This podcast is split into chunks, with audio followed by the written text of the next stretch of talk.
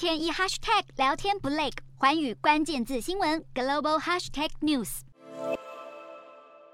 最近频频试射导弹，还传出正在酝酿第七次核试的北韩。当地时间八日凌晨发生二点五级、深度二十三公里的地震，震动整个北韩东北地区，而且震央就在丰西里核子试验场附近。这次地震刚好发生在美国总统拜登警告人类社会已经越来越接近核末日的第二天，时机显得相当敏感。南韩气象局表示，丰西里核试场地震很可能属于自然地震，因为这个地区在经历多次的核子试爆后，地质非常不稳定。南韩情报机构还透露，很难推测北韩什么时候会进行核试，不过时间有可能落在十月十六日至十一月七日之间，为近期国际间早已存在的核武疑虑又增添一道阴影。面对频率大增的导弹威胁，美国政府七日宣布对援助北韩发展军力的机构祭出新一波制裁，但北韩却辩称导弹测试是正常又有计划性的自我防卫举措，用意是保护朝鲜地区不受美国威胁，而对周边国家以及民航安全不构成任何的危害。